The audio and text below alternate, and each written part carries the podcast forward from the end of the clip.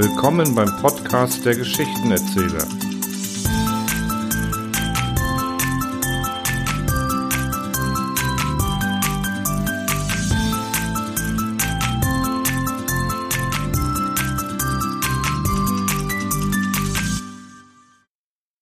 Hallo liebe Hörerinnen und Hörer.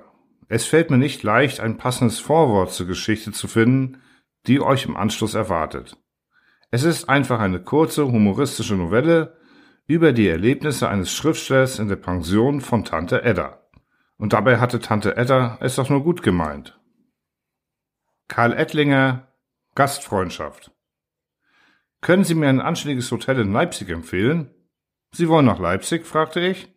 Wohnen Sie doch dort bei meinem Onkel. Der alte Herr wird sich riesig freuen, solch einen berühmten Künstler bewirten zu können. Ein fideles Haus, der alte Herr, wird Ihnen gefallen. Entsetzt streckte mir Albert die Hände entgegen. Gott schütze mich vor allen Onkels und Tanten der Welt. Lieber lasse ich mich von dem getriebensten Oberkellner begaunern, ehe ich mich noch einmal in meinem Leben dem Attentat einer Gastfreundschaft aussetze. Sie scheinen ja schöne Erfahrungen gemacht zu haben. Nur eine einzige, aber die langt.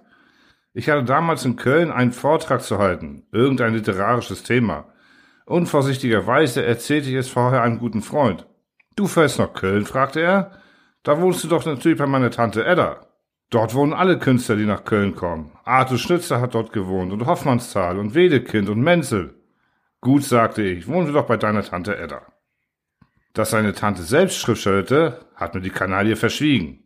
Ich kam also in Köln an. Am Bahnhof stand eine alte Dame. Typus Blaustrumpf. Stürzte sich auf mich, fing an zu reden und hörte nicht mehr auf. Dass sie mir nicht um den Hals fiel, wundert mich heute noch. Dann packte sie mich unter dem Arm und schleppte mich zu ihrer Villa. Der Gedanke, dass ein Mensch, der zehn Stunden Eisenbahnfahrt hinter sich hat, lieber Droschke fährt als zu Fuß läuft, kam mir nicht.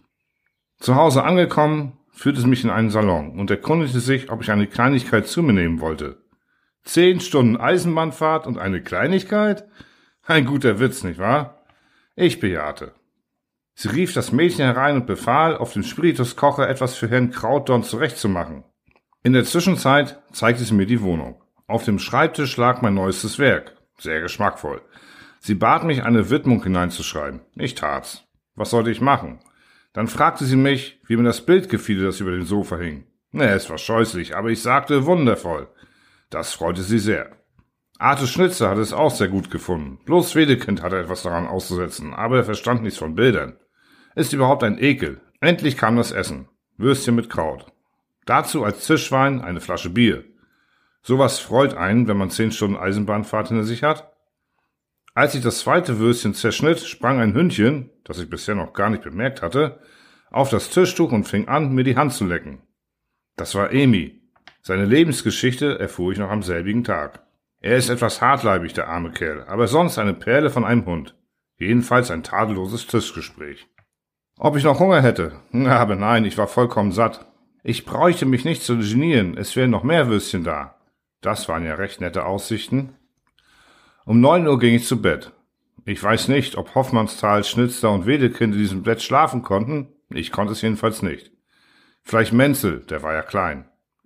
Wäre ich im Hotel gewesen, so hätte ich mir das Beschwerdebuch geben lassen und mit Riesenlettern hineingeschrieben, dieses Zimmer ist schweinemäßig geheizt. Ich nahm das Manuskript meines Vortrags, um es noch einmal durchzugehen. Als ich auf Seite 12 angelangt war, ging das Licht aus. Am nächsten Morgen erfuhr ich beim Café, dass um halb zehn stets der Gashahn geschlossen werde. Zum Kaffee gab es Brötchen und Honig. Ein Stück pro Person. Ich wagte nicht mehr zu verlangen, denn ich wusste, dass noch Würstchen draußen waren. Frau Edda führte mich dann in der Stadt herum, zu Fuß, Kölner Dom und so weiter. Um zehn Uhr Rückkehr in die Villa, mit der Trambahn. Sie zahlte. Es ist kein Schwindel, keine dichterische Lizenz. Sie zahlte. Zehn Pfennig. Es gibt noch mit. Zum Frühstück gab es Würstchen. Dabei erfuhr ich die Einzelheiten, die mir noch fehlten, um eine ausführliche Biografie Amys verfassen zu können. Von zehn bis eins hatte ich frei. Ich stürmte das nächste Hotel und aß dreimal hintereinander zum Mittag. Das tat mir gut. Als ich zu Tante Edda zurückkehrte, fand ich da selbst eine kleine Volksversammlung vor. Etwa 20 Menschen, von denen 19 Autographen mitsammelten. Sie hatten die Freundlichkeit gehabt, ihre Bücher und Alben mitzubringen.